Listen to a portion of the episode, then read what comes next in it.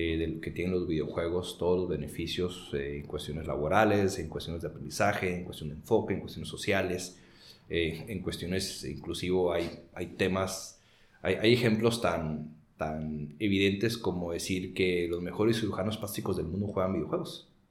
Los mejores cirujanos, ¿por qué? Porque su coordinación, su coordinación ojo-mano es perfecta porque los videojuegos se le hicieron perfecta. Sí. Entonces, esas son cosas que la gente no sabe. Oye, pues eso tiene sentido. No, no es que tenga sentido, es real sea, los mejores cirujanos del mundo juegan, son gamers. ¿Por qué? Porque están acostumbrados a ver y estar ejecutando con las manos. Ah. Entonces, este, y, casos como eso, ¿no? Y, obviamente les platico también las cuestiones de los artes, hago comparaciones que los videojuegos no son malos, como decir que la cerveza es mala, el alcohol es malo. No, no es malo el alcohol, es cómo lo uses, cómo lo tomas. ¿Qué tanto? ¿Qué tanto te transformes cuando tomes el alcohol? Si el alcohol te toma a ti o tú lo tomas a él, ¿no? Pues es el cliché que dice, ¿no? Que no te tome el alcohol, tú tómatelo a él.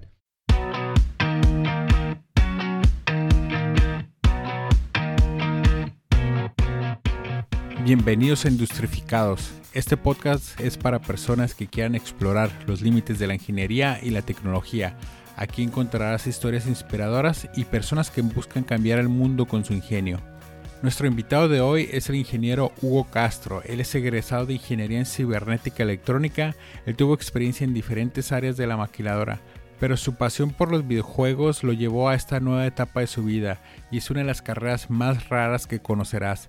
Él es gestionador de desarrollador de videojuegos y actualmente es organizador de la Expo GamaCon, que se realiza en la ciudad de Mexicali, donde creativos y desarrolladores de videojuegos se reúnen para compartir experiencias y mostrar sus proyectos.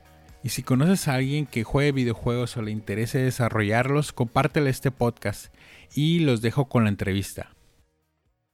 Ok, Hugo Abel Castro, este, bienvenido. Gracias. Cuéntanos, tú eres, ¿Tú eres originario de Mexicali? Soy de Mexicali, del 76. He vivido en algunas otras partes de, de México y Estados Unidos, pero originario de aquí. ¿Y tus padres también eran de También mi padre y mi madre. Mis abuelos ya son de fuera, pero, pero mis papás son de aquí de Mexicali. ¿Y a qué se dedicaban ellos? Mi papá político y mi mamá ama de casa. ¿Político de gobierno? De... Sí, gobierno del PRI, de la vieja escuela. ¿Y tú estudiaste aquí y viviste? Yo estudié hasta la, hasta la prepa, luego en la carrera me fui a Monterrey un, par de años, y ahí me fui un par de años a Estados Unidos. ¿Qué carrera? En ingeniería en, Yo estoy graduado de cibernética electrónica, ingeniería cibernética electrónica. Ok, ¿qué hacen ahí? Pues todo lo que tiene que ver con robótica, circuitos, eh, electrónica digital, electrónica analógica.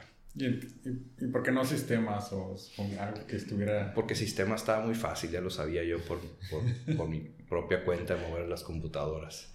Entonces necesitaba algo que complementara la parte de sistemas, de software, y me metí a electrónica. Ok. ¿Y, cibernética te complementa Pues de cierta manera sí, porque la parte del software ya la dominaba yo por, por mí mismo, ya era bueno para programar, ya sabía usar varios de los softwares. ¿Tú en la prepa? En la secundaria y en la prepa empecé a, a mover al MS2, que era el primer, de los primeros sistemas operativos que tenían las PCs. Y ya sabía hacer muchísimas cosas yo por mi cuenta y, y no quería meterme en una carrera que me enseñara lo mismo que yo ya sabía. que, podía, que pudiera seguir aprendiendo yo solo, entonces me metí electrónica. ¿En Monterrey? No, fue, ajá, fue en Monterrey. En Monterrey comencé, luego en, en Estados Unidos y me, gradué, me regresé a Mexicali y me gradué aquí. ¿En Estados Unidos? En, Seattle, Washington. Seattle, Washington. ¿Hay la misma carrera? De, la misma carrera. Digo, con nombre diferente y algunos cambios en el plan de estudios, pero prácticamente lo mismo. ¿Y regresaste a Mexicali? Regresé a Mexicali y de aquí me gradué y aquí estuve varios años. Luego me fui a Puebla a trabajar. Luego me regresé a Mexicali, me fui a Los Ángeles y me acabo de regresar a principios de este año. ¿De qué fue tu, tu primer trabajo? Eh, trabajé para, ya de ingeniero para Sony aquí en Mexicali. En diferentes áreas. Estuve tres años y medio con Sony. Eh, ¿De televisiones? En televisiones, ajá, aquí en Mexicali. Ya cerró la planta hace varios años, pero aquí estuvo muy grande Sony. ¿Y ahí te, te lanzaste a, a otra maquiladora? De ahí me pasé a Mitsubishi, estuve, dos o tres años. De ahí me pasé a la industria metalmecánica, una empresa canadiense, la otra empresa extranjera. Y de ahí me fui a Puebla. Fui cambiando, fui aprendiendo, subiendo de, de puestos hasta que ya decidí independizarme y dedicarme prácticamente tiempo completo a las industrias creativas digitales. ¿Y de dónde nació eso? Por, o sea, Pues siempre me qué ha de gustado. Maquila- Siempre me han gustado los videojuegos desde chiquito, de los 3, 4 años que yo me acuerdo, yo ya tenía una consola. O bueno, más bien tenía acceso a una ¿Que consola. el Atari o...? No, era el Magnavox Odyssey, todavía antes del Atari. Ah, ok, fue la primera consola que salió, que, que fue este, en parte diseñada porque creó el Punk. Ujú. De ahí siguió el Atari. Pero cuando a mí me tocaba escoger mi carrera hace veintitantos años, era prácticamente imposible dedicarte a hacer videojuegos. Eh, no había internet, la biblioteca Sí. del esclavo no tenía nada de literatura, inclusive en la biblioteca en Caléxico no había nada.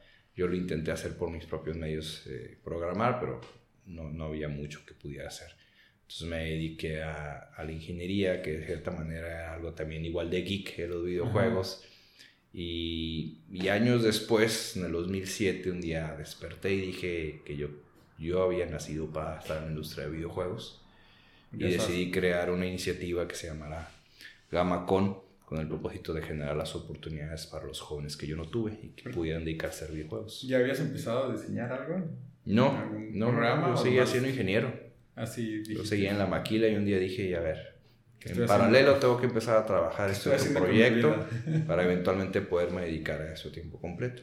Ujú. Y pues, eventualmente llegó el momento en donde dejé la maquila y me dedico ya prácticamente tiempo completo a esto. Entonces, cuando decides eso, ¿empiezas a programar o empiezas a juntarte con amigos? O... Yo realmente no ¿Cómo hago videojuegos todavía. Ajá. Yo no sé hacer videojuegos. Y hace mucho que dejé de programar. Pero más que nada yo, fui un, yo soy un, un gestionador que genera oportunidades. Entonces, eh, apoyamos, complementamos los programas académicos de las universidades, generamos oportunidades de negocios, promovemos el arte mexicano, la cultura mexicana. Más que nada eso es a lo que nos hemos estado dedicando en los últimos 10, 11 años de Gamacon. ¿Ya había personas que estaban programando aquí en En aquel entonces no, había muy poco, ya estaba GameLoft instalado aquí en Mexicali, eh, Ujú. pero GameLoft siempre se ha mantenido muy hermético. Ellos son, Son franceses. son franceses. ok. y ellos se han mantenido muy herméticos hasta la fecha. Pero había uno que otro interesado, pero eh, conforme se fue abriendo el internet, fueron a haber más cursos, muchos de, las, de los softwares como Unity, como Unreal empezaron a ser ya gratuitos. Sí. Entonces más personas tienen acceso a, las, a los motores de juego para, que se usan para hacer un videojuego. Entonces más personas empiezan ya a hacerlo en su tiempo libre, digamos, o como proyectos de escuela y, y de ahí nos estamos aprovechando nosotros para apoyarlos y guiarlos para que realmente lo hagan de una manera más profesional. ¿Y ahorita cómo está el ecosistema? De... Todavía está creciendo, todavía somos pequeños, es- no somos muchos desarrolladores, no somos muchas empresas, pero hay mucho entusiasmo y sobre todo hay mucho interés de nuestros vecinos en California de poder desarrollar a Baja California como su, su aliado comercial importante, así como en su momento Estados Unidos desarrolló a Asia hace 15, 20 años, ahorita están queriendo desarrollar Baja California y estamos trabajando en eso.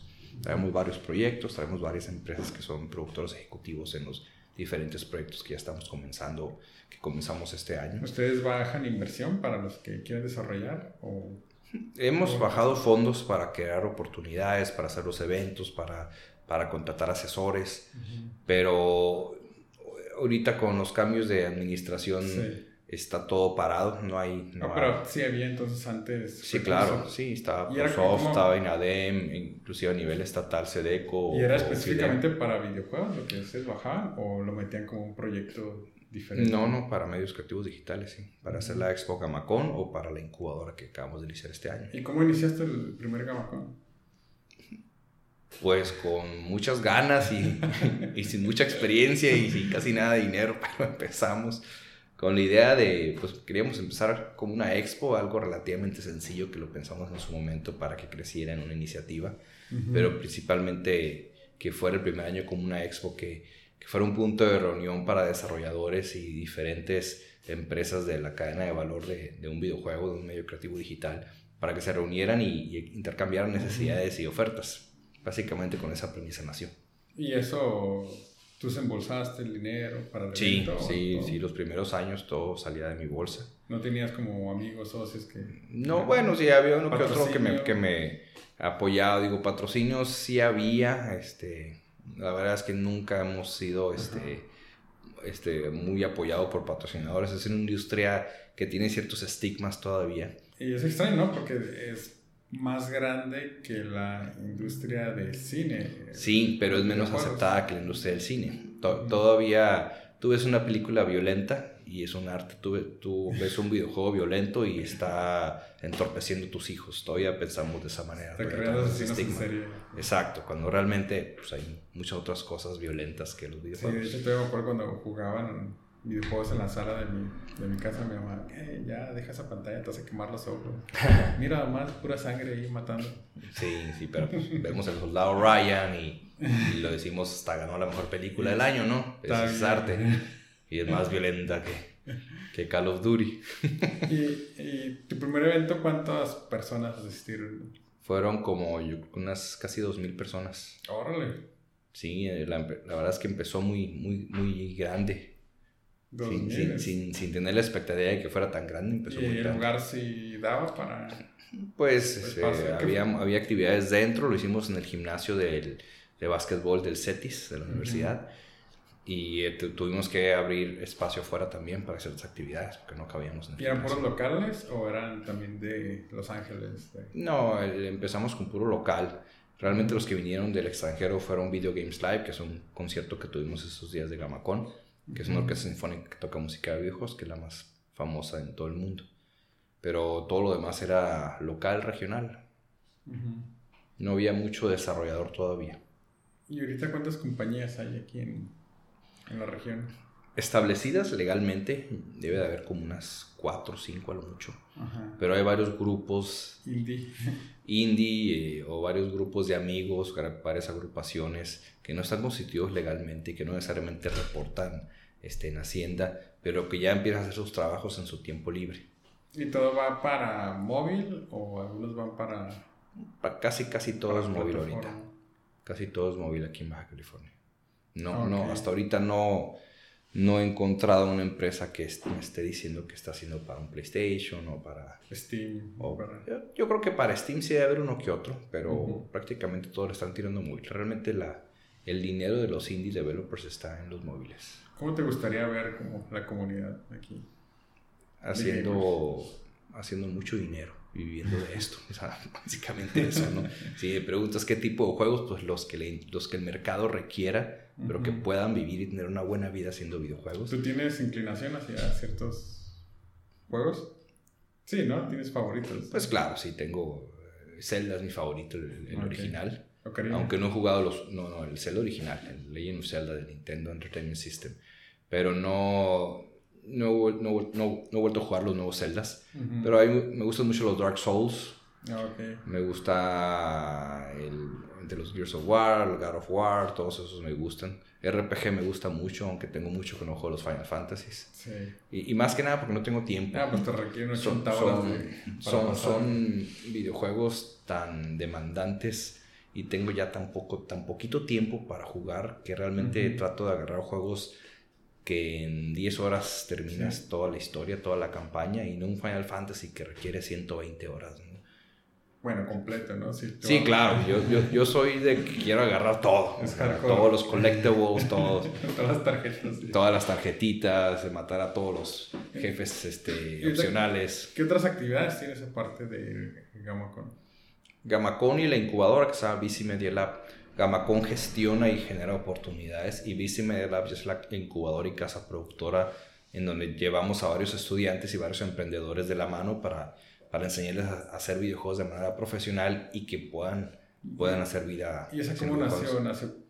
antes de Gamacon? O no, no, esta la idea la empecé a trabajar a principios del año pasado. Ah, okay. Y apenas pudimos comenzar operaciones en verano de este año, junio, julio comenzamos operaciones. Entonces, un año y medio poder Si yo fuese como desarrollador iniciando, ¿no? O sea, tengo mis bocetos de, de, cómo es el juego y tengo un mini demo y quiero hacerlo como completo, voy con, puedo ir con... Sí, nosotros revisamos tu proyecto, hablamos con nuestros asesores que están en el extranjero y si ellos ven que es algo viable, comenzamos a ayudarte a asesorarte. ¿Y como cuál es el, proceso que, que llevaría esta persona que va que va empezando. Mandarme un correo con la intención, platicamos, tenemos una entrevista, hacemos ciertas preguntas para ver qué tan seguro estás de lo que quieres o si realmente sabes lo que quieres.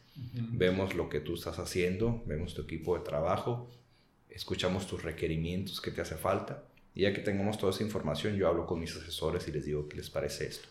Si ellos me dicen, no, no, eso es algo que Está fuera. hay, hay mil, mil como eso, o sea, va a ser una en todo, uno más en el océano.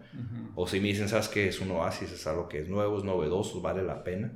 entonces lo tomamos y vemos la manera de asesorarlos e inclusive llegar hasta conseguir fondos para poder invertir. ¿Qué tipo de juegos te ha tocado ver y que dices, no, este no podemos pasar? Hay algunos juegos que son demasiado sencillos como de cartas, Mm. que inclusive nuestros asesores en Sony dicen, no, nosotros como Sony no te podemos asesorar porque es para un móvil y nosotros no estamos en móviles. Pero hay otros que sí vale la pena y estamos trabajando. Lo, lo que muchas veces hacemos es, ok, mira, no estás listo, pero te damos esto 1, 2, 3 para que cuando los cumplas nos vuelvas a buscar porque entonces ya vas a estar en una posición de poder en donde nosotros ya te podemos ayudar. Entonces mucho también hacemos eso, asesoramos para que ellos estén listos y luego ya poderlos ayudar. Ok. Y ahorita ya tienen personas en proceso de... Tenemos varios proyectos que estamos trabajando, sí, y un par de proyectos que estamos esperando que ellos hagan lo suyo para poderlos. Uno que puedas como compartir. Traemos una licencia de lucha libre Ok. que agarramos los derechos a principios de este año. No puedo decir muchos detalles, W- pero estamos trabajando. No, no, no. No, no, es, va a ser. Estamos agarrando la licencia para hacer una historia dentro del universo de la lucha libre. Ok. Más no es un SmackDown y es. No es, va a ser dentro del ring, sino va a ser una historia Oh, alternativa de lo que pueden hacer los luchadores fuera del ring. ok. Pero con la misma modalidad de pelea, ¿no? De- Mm, hay, hay varias, este, varias ideas que estamos rebotando en cuanto al gameplay, pero todavía estamos en esa parte. ¿Y es para consola o Va a ser para móviles. para móviles? Ok, ok. ¿Va a ser gratis o va a ser con... Eso ya no lo podemos decir todavía. ¿Y cuál es el, el, el plan para lo que es la, la incubadora? ¿Está enfocada solamente a, a videojuegos? No, medios creativos digitales. Estamos, estamos empezando proyectos y desarrollando laboratorios que, que tengan la capacidad para poder desarrollar videojuegos, películas animadas, películas cinematográficas con tecnología de videojuegos, realidad virtual y realidad aumentada por lo pronto. Y si tienen como personas aquí, mexicanos y genera personas... Tenemos gente que está interesada y que nuestra chamba es prepararlos para que podamos hacer los proyectos que atraemos del extranjero. Y traemos varios asesores e inversionistas de Estados Unidos también para esto. ¿Y cuántos eventos hay de este tipo? Bueno, del, regresando al GamaCon, ¿cuántos eventos hay en México? ¿O qué tan grande es el, el mercado? Pues me vienen dos o tres a la, a la mente, este, pero realmente proyectos eh, o eventos que vayan enfocados a la generación de oportunidades de negocios, que entendamos lo que es la parte del, del negocio y, y- y de hacer negocios para poder vivir de estos. Por lo como comentan muchas personas de la industria, Gamacon es el único en todo México que lo hace de esa manera. Todos los otros eventos, inclusive son más grandes que Gamacon, los que se hacen en Guadalajara y México por razones obvias de que son Sí, claro. muchísima más gente y mucho más dinero, pero están muy enfocados a la promoción y no a la generación de oportunidades de negocios como lo hacemos nosotros. Ok. Y la gran ventaja competitiva que nosotros aprovechamos y desde un principio empezamos a, a capitalizar es que somos vecinos de California. Entonces es el único evento de todo México en donde te encuentras de los asistentes un 30% que son extranjeros. Cuando si tú vas a Guadalajara, a México, probablemente tienes un 5% de extranjeros y todos los demás son los mismos mexicanos que te encuentras en todos los lugares, en todos los eventos. Pero aquí en Mexicali, en Camacón, es el único evento en donde la gente viene a conocer gente nueva que no va a conocer en otra parte de México. Órale. Porque pues, viven aquí en California Y vienen para acá. y vienen para acá, San Diego, Los Ángeles, San Francisco. Y me he dedicado más a cautivar a las empresas de California que a los mexicanos. ¿Por qué? Porque los mexicanos tienen sus necesidades y les entiendo muy bien yo. Ujú. Y, y trayéndolos a ellos para que se vuelvan a ver en Mexicali, que ya se vieron en Guadalajara y en México, no les genera negocio. Pero entonces voy por los extranjeros, inclusive han, han llegado empresas de China, de Nueva Zelanda, de Brasil, de Colombia, de Canadá y de varias partes de Estados Unidos. Y por ellos son los que yo quiero traer aquí y ya los mexicanos llegan solos porque quieren hacer negocios con ellos. ¿Y qué tan rentable es para... O sea, qué tanto gana alguien que desarrolla un video, videojuego? Muy poco, por lo pronto. Aquí. Sí, aquí en Baja California realmente son muy pocas las, las empresas que viven de esto. La mayoría lo hacen en su tiempo libre o como un extra, pero parte de lo que estamos haciendo con esos proyectos es que queremos traer esos proyectos que traigan dinero, que traigan inversión. Uno de los retos es que es primero la academia o la industria. Entonces, tenerlos bien vinculados, cómo vayan creciendo la, industria y la academia es, es clave. No hay una industria porque no hay el personal preparado para atender la industria. ¿Y, por qué no hay el, personal preparado? Porque las universidades no tienen programas específicos, porque una vez que se gradúen, ¿a qué se van a dedicar si no hay una industria? Entonces se vuelve el caso del huevo y la gallina. Entonces lo estamos creciendo poco a poco, estamos trayendo proyectos que vayan de acuerdo a lo que tenemos ahorita de talento, pero conforme más personas estén con nosotros en la incubadora, participen en Gamacon, em, aprendan a hacer mejor las cosas, las universidades empiezan a mandarnos más estudiantes y obviamente entre más estudiantes, más talento, más fuerza laboral y empezamos a ganar proyectos más grandes. Aquí hay este, como escuelas privadas para, para videojuegos? O? No, no. En ninguna parte de Baja California hay escuelas privadas para videojuegos. Ahorita hay una en Tijuana. Se llama UNIAD, pero no es específica de videojuegos. Te enseña de Unity, de... Te enseña las herramientas. Te enseña las herramientas, exacto. Pero no tienen una carrera especializada que es desarrollo de videojuegos. La única que lo tiene es aquí en Mexicali, es la, el Politécnico de Baja California. Pero le falta todavía. O sea, tienen el, título, lo están intentando y los estamos ayudando a darle un enfoque diferente a su plan de estudios para que realmente puedan Sí, porque no solamente es diseñar personaje, hacer animación o programar, ¿no? O sea, hay como toda esta parte del gameplay, del story. Hay muchas, muchas cosas que se necesitan para hacer un videojuego. Inclusive no nada más la parte técnica, está también la parte administrativa, la parte de negocios, la parte de marketing, la parte legal. El otro día me preguntaban, una, una plática yo decía, yo conozco abogados y conozco contadores que hacen videojuegos. Y se me quedaron viendo todos en la junta. ¿Quién? Pues mi contador y mi abogado. o sea, si, si no los tengo ahí, yo no puedo seguir haciendo videojuegos. Entonces, eso es un contador y un abogado que está haciendo videojuegos. Me ayudan con mi videojuego. Ellos me llevan esa parte. Entonces, mucho de lo que platicamos con la UABC y, y otras universidades que no nomás son las técnicas, es necesito que a tus contadores les enseñes cómo se manejan las finanzas de, de, o la contabilidad de los medios creativos digitales, que es muy diferente a una maquila, a un producto físico. Eso es un software, se maneja diferente. Pues igual con un abogado, igual con el, el, el de mercadotecnia, igual el, el, administrador. Hay muchos oficios y profesiones para hacer un videojuego. Entonces tú verías como cada videojuego es un emprendimiento por sí solo aún si tienes, por ejemplo, si tú tienes una compañía y empiezas a lanzar diferentes... Pues más que emprendimiento, o sea, el emprendimiento es el, el, momento en el que tú decides dedicarte a esta industria, estás emprendiendo en algo tienes un proyecto, quieres poner un estudio de desarrollo, eso es el emprendimiento.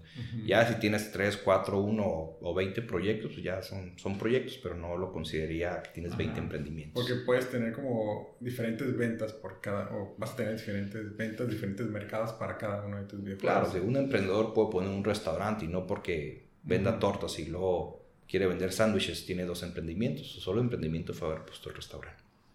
Pero tiene, tiene diferentes productos que vende. Entonces, lo mismo, yo lo considero igual para la industria de videojuegos. ¿Y en qué parte están trabajando ustedes para quitar este como estigma de que los videojuegos son malos? Digo, y ahorita la OMS lo, está clasificado como... Hay una adicción, ¿no? Para videojuegos y sí está clasificado como, como una adicción. Entonces, como que veo que aquí en México, o sea, si juegas videojuegos estás perdiendo tiempo y si los desarrollas es como que pues vas a perder todavía más tiempo. Ahí en Estados Unidos veo que tienen incluso el eSports, ya tienen como su propia habitación los, universitarios para jugar videojuegos y compiten con otras universidades y se van a mundiales o competencias Sí, digo, hay, hay, mucho que hacer todavía en México para, para romper muchos paradigmas y muchos estigmas que no nada más es en la industria de videojuegos, en muchas cosas, ¿no? Eh, definitivamente Europa y, obviamente Estados Unidos y Canadá nos llevan, nos, llevan muchos años en cuanto a, al pensamiento social, cultural. Son mucho más abiertos a, a, nuevas tendencias. En México nos cuesta aceptar que vivimos en la, en la era digital y nos estamos quedando atrás. El otro día, bueno, varias veces me preguntan mis camaradas, oye, ¿a los cuántos, tú que estás metido en, innovación tecnológica, ¿a los cuántos años debo dejar a mi hijo jugar la tablet? yo me lo quedo viendo pues, a los meses. O sea, si, es a los años ya le estás generando una deficiencia a tu hijo que difícilmente va a alcanzar a los otros niños. O un niño de, de 8, 9, 10 meses ya, ya aprende y ya sabe mover una tablet. Yo tengo un ahijado que a los 9 meses ya ponía sus videos. No, mm. no sabía hablar, no sabía caminar, pero ya sabía mover la tablet. Y nos guste o no, esa es una, la tendencia para allá, es como querer explicar a, un, a una persona mayor cómo, cómo, cómo manejar un email. No te va a entender y te va a decir que está mal, que tú debes de escribir. No, funciona el Facebook. Ajá. debes de escribir las cartas a mano. Y bueno, sí es cierto, tiene un toque personal, pero pues la tendencia es que todo es por email, te vas a quedar fuera de la jugada si tú no adoptas, o esa persona mayor no, no adoptó el email. Bueno, lo mismo es para los niños y, los, y las personas que somos los, papás, los padres 30, 40, 50 años, tenemos que entender que los niños desde una temprana edad tienen que estar en contacto con, la, con los productos digitales porque ya vivimos en esta época, nos guste o no nos guste, ya vivimos en esta época. Aquí el truco es cómo lo controlas y qué reglas pones para que lo usen, para que no se vuelva un vicio, no se vuelva un problema. Obviamente el acceso a, al Internet y a la, y a la, era, a los, a la era digital te, te, da acceso a mucha información que te puede informar o desinformar. Entonces ya eso es responsabilidad de los padres que, que manejen y de la manera correcta y tengan reglas para poder guiar a los niños en qué, para qué usan esos medios digitales. Porque hay un chorro de información, eh, algo que veníamos platicando, que hay mucha información mala y mucha información buena. Y, otra más mala, ¿no? hay otra de tiro que no quieres ni ver no quieres ni aceptar que existe, pero aquí está en internet. Como los videojuegos, no, no es cierto. este, han trabajado con gamification. Bueno, para los que no saben, gamification es como convertir un sistema de trabajo como si fuera un juego, ¿no? Donde tienes, este, no sé, puntos por hacer ciertas tareas. O sea, si tu jefe te dice, ah, pues hazme 10 reportes, este, que te den puntos, el mismo sistema en la computadora que te dé puntos por esos 10 reportes que de, alguna, de alguna manera te incentiva, ¿no? No, hemos, nosotros en lo personal no hemos trabajado con ninguna, ninguna empresa para hacer eso. Hemos traído empresas que implementan algunos de sus metodologías o de su software, pero no precisamente nosotros. no, creo que en Baja California todavía estemos a ese, a ese nivel. Primero, lo que estamos buscando es que los que quieren hacer videojuegos levanten la mano, salgan de donde están escondidos y digan, quiero hacer videojuegos, porque por alguna extraña razón uno de los retos más grandes que tenemos aquí en Baja es que cuando yo llego doy una plática a una universidad, son 200 estudiantes, les pregunto, ¿quiénes quieren hacer videojuegos? Y 100 levantan la mano. Órale, qué padre, les empiezo a platicar, todo. A la hora de que llega la convocatoria se inscriben 5 nada más. Y hablo con los, esos 5 y ¿Qué no habían 100 los que querían hacer videojuegos? ¿Dónde están los otros 95? Ah, pues que a este fulanito su mamá no lo dejó. Ah, este otro tuvo que ir por tortillas. No, que este otro no quiere que nadie sepa lo que están haciendo porque le van a robar la idea. No, este otro quiere que, dice que él no es suficientemente bueno, que los casos de éxito pasan en otra parte del mundo.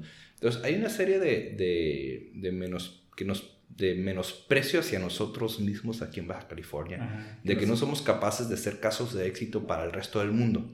Entonces, ese es uno de los retos bien grandes. ¿Dónde estamos? ¿Quiénes somos? Levanta la mano, que no te dé miedo, que no te importe lo que te digan tus papás. Tú quieres hacer videojuego y con todo respeto para los papás, puedes hacer videojuegos, vente con nosotros. Ellos no van a decidir a qué te vas a dedicar. Entonces, mi plática tiene mucho, mucho que ver con eso, pero sí es, ha sido es un reto bastante difícil, pero creo que ahí la llevamos en poderlos convencer de que si quieren hacer videojuegos, den el paso, se avienten son este, videojugadores de closet, ¿no? Pues por sí, o lo hacen en su tiempo libre porque el papá les dice que se dediquen a otra cosa porque no se van a morir de hambre, pero otra vez se vuelve como un huevo la gallina. Si no estamos haciendo videojuegos, no podemos traer proyectos que realmente nos den una, un sustento económico bueno. En sí, o sea, no es fácil. Yo una vez intenté, ¿no? Intenté como unos dos, tres meses hacer un videojuego con las herramientas de Unity y quería hacer este, un tipo Metrovenia, pero la parte de animación y, o sea, batallé muchísimo, me lo quise aventar solo, pero no, no me salió nada. Entonces es como juntar la parte lógica y tal vez de numérica de programación, como se puede decir como la ciencia, y del otro lado tienes el arte, ¿no?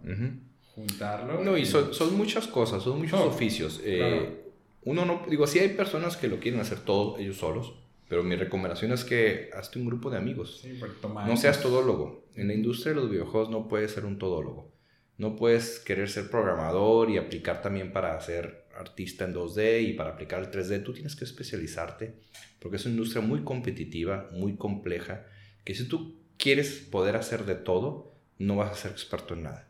Entonces, si tú quieres hacer un videojuego tú solo, pues está bien que tú lo intentes para aprender. Pero ya cuando realmente quieres hacerlo, pues jálate a tu amigo que es el bueno para programar, si tú eres bueno para dibujar, o si tú eres bueno para programar, pues tráete otro que sea bueno para dibujar, para que sea el que te haga todo el arte. Y va a haber el que te va a hacer la música, y va a haber el que va a escribir, va a venir el que va a escribir el guion, o sea, no todos tienen que ser parte de la empresa, pero si quieres, tienes que entender que no todo lo debes de hacer tú, tienes que hacer tu grupo de amigos, a lo mejor tú tienes tus tres amigos que son tu core team de, de, este, de esta empresa de desarrollo y luego pides ayuda al músico, al de marketing, al, al, abogado que te va a ayudar con, cuestiones de registrar tu propiedad intelectual, etc. ¿Y cuánto tiempo les toma hacer un videojuego? Es, puede ser desde meses hasta años dependiendo de la complejidad. O sea, no hay un, no hay un, este, un, un, estándar de cuánto te debería de tomar. Tú, si tú quieres hacer un videojuego, tú empiezas a hacerlo y, y, sigo, no, si no vivís de esto, pues hazlo en tu tiempo libre y conforme vayas avanzando es, es, bien mientras vayas avanzando. Si quieres vivir de esto, pues sí tienes que dedicarle las horas suficientes al día para hacerlo lo más rápido posible, pero sin saltarte los pasos. Y obviamente cuánto cuesta un videojuego hacerlo, pues también va desde los 30 mil dólares, 50 mil dólares hasta 2 millones de dólares. Y el tiempo, ¿no? Que, y aparte, sí, claro. He escuchado como casos de éxito, bueno, siempre del lado de, de, California, de un diseñador, un programador, y juntos se la aventaron le apostaron a cuatro años, ¿no? Y las novias de ellos lo estaban manteniendo y... no, hay de esas novias, ¿no? Uno pregunta. Pero ya cuando lo, lo sacaron, creo que era Meat Boy, este... Ah, sí, sí, lo conozco. Eh, Meat Boy en el Stardew Valley, es el último que salió como hace dos años. Por ahí el tipo, él programaba y él diseñaba y él hacía toda la historia y sí, se aventó 4 o 5 años y su novia trabajaba y él estaba como... Y ahorita le va súper bien. Sí, sí claro. es uno de los... Vendió muchísimo ese juego. Y todavía sigue como creciendo la comunidad, sigue agregando cosas y... Así es. Y es como que, wow. Digo, son casos de éxito, no quiere decir que busques una novia que te mantenga toda la vida para hacer videojuegos. no, no lo son, son contados, este, pero, pero sí, el mensaje es que sí se puede también. Sí, claro. Sí, sí, eh, sería algo muy difícil hacerlo aquí en, en, México.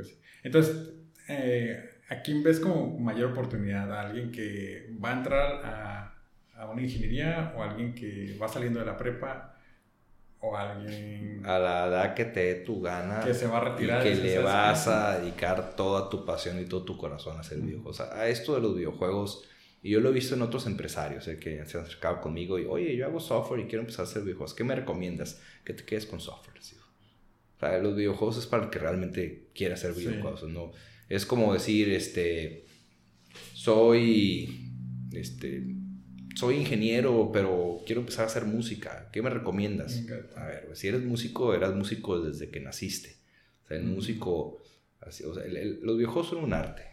Entonces, no, puedes llegar a los 40 años y luego decir, tengo suficiente dinero para hacer mi videojuego, ahora me voy a dedicar a hacer videojuegos, este, solo porque tengo la lana. No, o sea, realmente tu, la vocación, hacer videojuegos es de vocación, igual que ser músico, igual que ser actor, igual que hacer muchos otros oficios, es de vocación.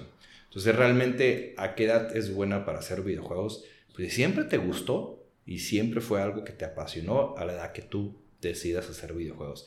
Pero si nunca te importaron los videojuegos, si crees que los videojuegos es, es algo que, que te va a hacer lana solo porque hoy se te ocurrió que va a hacer videojuegos, pues mejor hazte un inversionista y apoya a alguien que sí está haciendo videojuegos.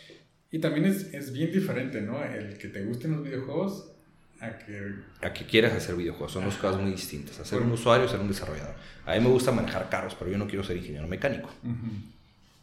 Pero me gustan los carros. Y creo que muchos se van como en la vida de decir, ah, pues me gustan mucho los videojuegos, este, hacerlos a ser igual de divertido, ¿no? No, son, son oficios, son, son cosas muy diferentes. Es dedicarle horas nalga, estar enfrente de la computadora y, darle. Así darle así las ocho horas al día, los, por lo menos los cinco días de la, de la semana, si es algo que te quieres dedicar serio, ¿no? Así es.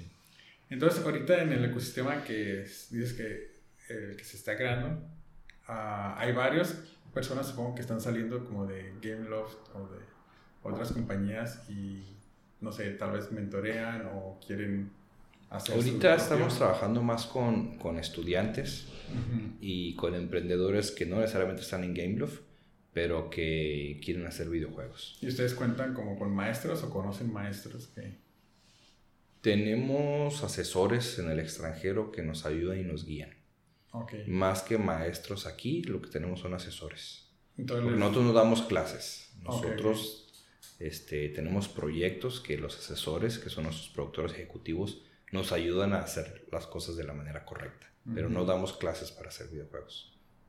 ¿Y es algo que a ti te interese el como programar o diseñar o poner una idea de un videojuego? A mí yo creo que ya no me toca ni programar ni diseñar, sino seguir empujando la industria. Yo, yo tomé la, la, bandera de ser uno de los principales promotores de esta industria a nivel nacional y realmente no, no voy a dejar ese oficio y la verdad es que a mis 40 y ya no tengo ni la paciencia de sentarme a programar, que lo hice muy bien en mis tiempos, ni nunca he sido el mejor dibujante, sí me ha gustado el arte, he pintado, he dibujado, he escrito cómics en la prepa y en la carrera, pero no como para decir es, tengo un talento impresionante para dibujar. Entonces realmente lo que yo voy a hacer es prácticamente ser un, un, un promotor de esta industria, en su momento fungiré como como, como un productor que maneje el equipo de trabajo. Obviamente yo sigo liderando las actividades de lo que es Gamacon, de lo que es Bici Media Lab.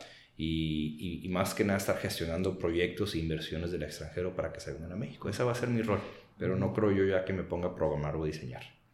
Y es interesante esa parte, porque incluso el ser project manager de un proyecto de videojuegos, o sea, es como o sea, es un trabajo. tiene, su chiste, claro. Digo, mucho de todo, toda mi experiencia laboral en la maquila fue como project manager.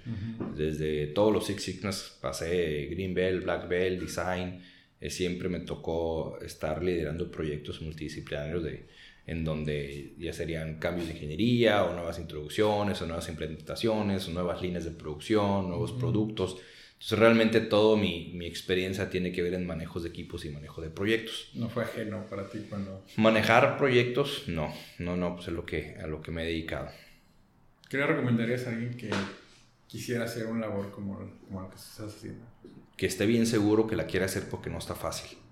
Es más la gente que te va a decir que no puedes, es más la gente que te va a intentar meter el pie simplemente por que no les gusta la industria es, es más la, gente que, que, no te va a abrir la puerta, no te va a meter el pie, pero no te va a abrir la puerta. Y es algo que se tiene que traer en el corazón. Impulsar una industria que nadie, que pocas personas valoran en un país como México, no es nada fácil. Entonces, si quieren ser promotores, impulsar, tienen que estar dispuestos a sudar, a llorar y a sangrar por esta industria, porque eso es lo que me ha tocado en estos 11 años, de todo. Hay años muy buenos y hay años muy, muy malos. ¿Qué te dijo tu familia cuando cambiaste de dirección? Hasta, la fecha no, no, entienden lo que hago. Es en serio. o sea, no, no, entienden la magnitud o al detalle lo que estamos haciendo con la industria porque no lo entienden. Y cuando se los he explicado, pues ya no quieren, ya no, no es que no quieran, simplemente no es lo suyo y no lo pueden entender. ¿Y cuál es como tu porqué de esto? aparte del, del gusto y el la pasión. Bueno, pues, es, la pasión, es gusto. como si fuera poco, ¿verdad? Pero... Es, realmente eso, es mi gusto, es la pasión. Yo quiero que Baja California sea el clúster más importante de todo México, que luego México sea el país más importante de toda Latinoamérica y, y de ahí que luego México sea el más importante de toda América, de todo el mundo. O sea, realmente yo, yo me veo impulsando y promoviendo esta industria mientras tenga salud y tenga tiempo. ¿Algunos videojuegos mexicanos que recomiendes? Mulaca de Lienzo. Oh, es, es, bueno. Este, Militant de Chivalba. ¿Ese de qué es? Es de una hormiguita que atacan su, su, colonia a los otros insectos porque quieren un cristal que les da poderes.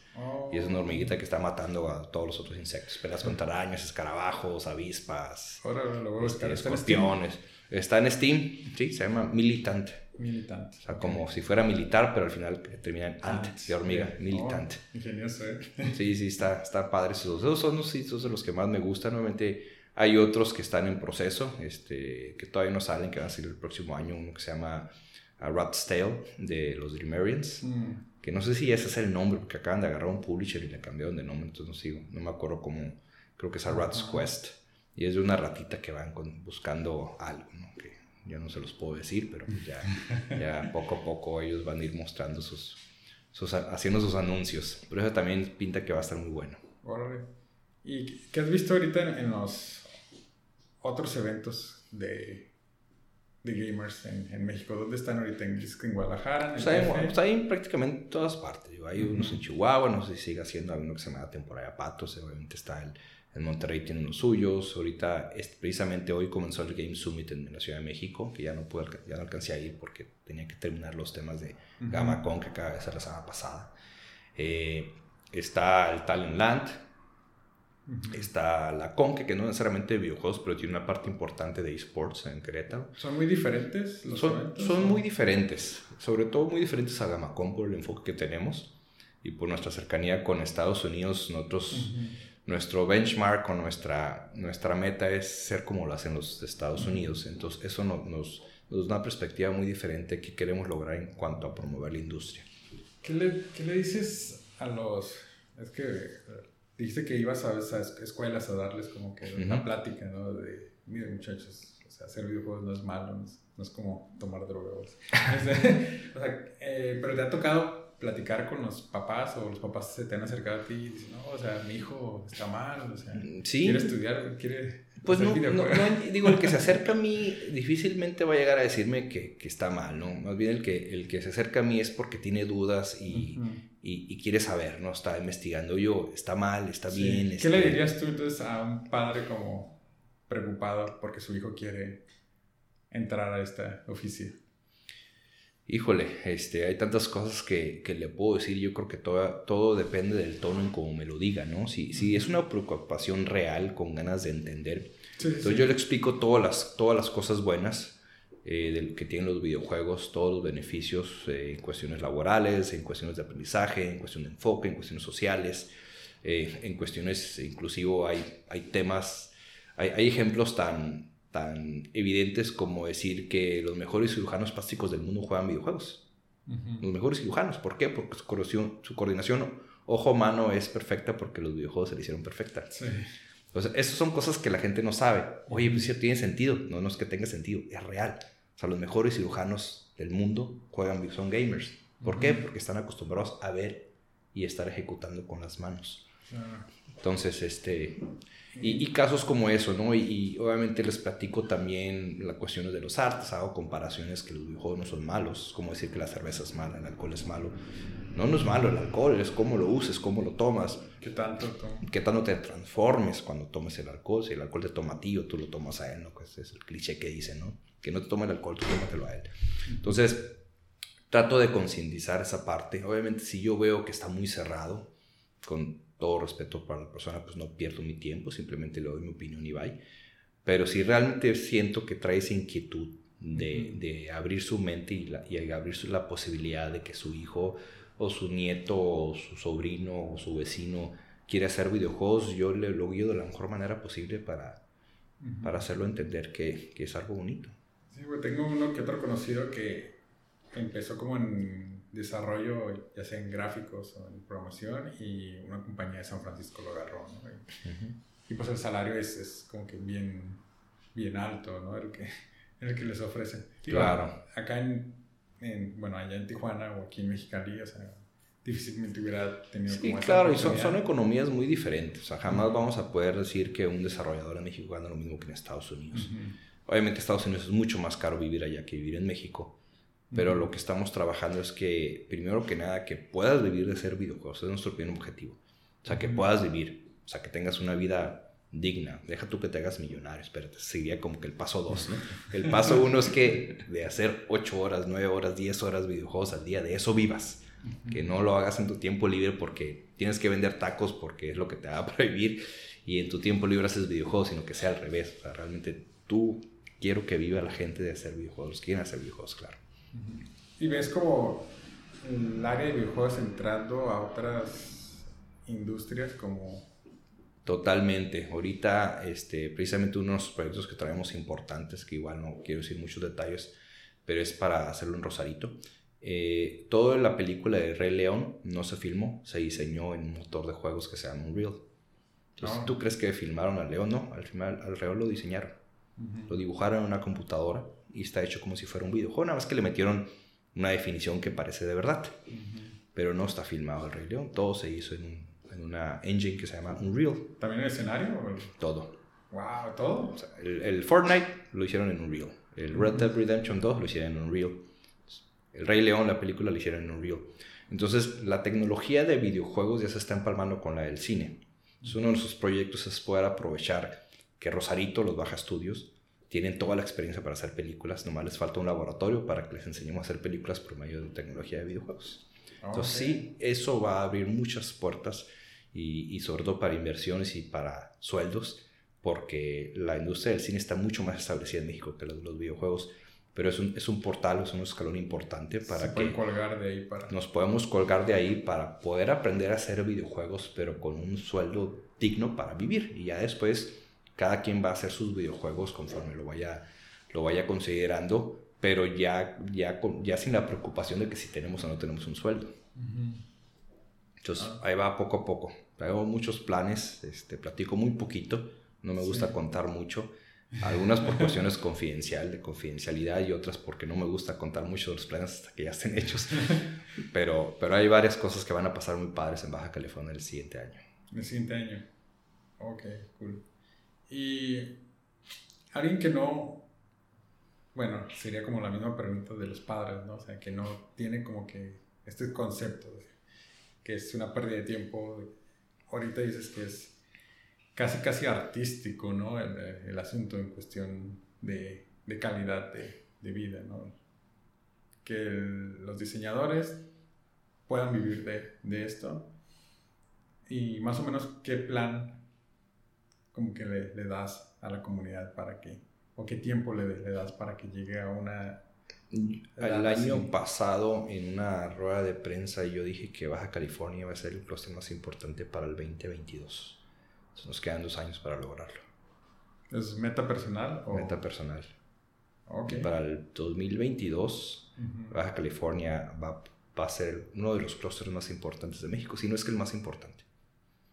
Y obviamente eso le va a dar trabajo y empleo y, y una forma de vida digna a muchos desarrolladores. Qué padre. Bueno, entonces, eh, de hecho, podríamos platicar como de videojuegos toda la noche porque a mí me gustan. Este, toda la vida. En mis conferencias siempre digo, quiten el micrófono porque yo hablo y hablo y hablo. Otro Vania y Ocarina. Y... este, pero vamos a ir a las preguntas concretas. Eh, muy importante, eh, ¿cuál es tu comida favorita? Mi comida favorita es el mole y el caldo de res. ¿De Mexicali?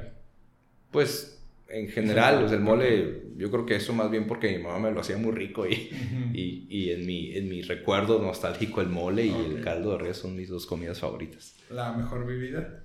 La mejor, el vino. Más me gusta el vino.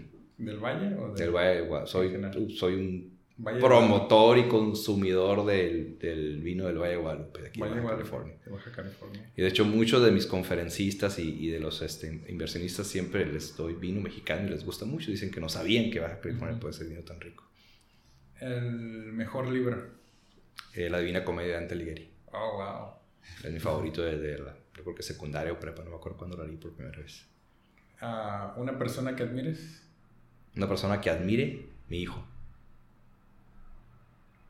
Muy fregón, mijo. no, pues sí, no, no, no voy a discutir con... sí, supongo que aprendes muchas cosas. ¿eh? Sí, claro. Sí, claro. Este, ¿El mejor momento? Híjole, pues tengo varios. Tengo varios, obviamente uno de ellos es otra vez cuando nació mi hijo, que tiene que ver con él. Eh, otro de ellos yo creo que tiene que ver con algunos momentos importantes que hemos vivido con Gamacón. Y yo creo que son así las dos, los dos así principales. Hugo, muchísimas gracias. No, gracias a ti. Nos vemos. Miguel, por todo tu tiempo.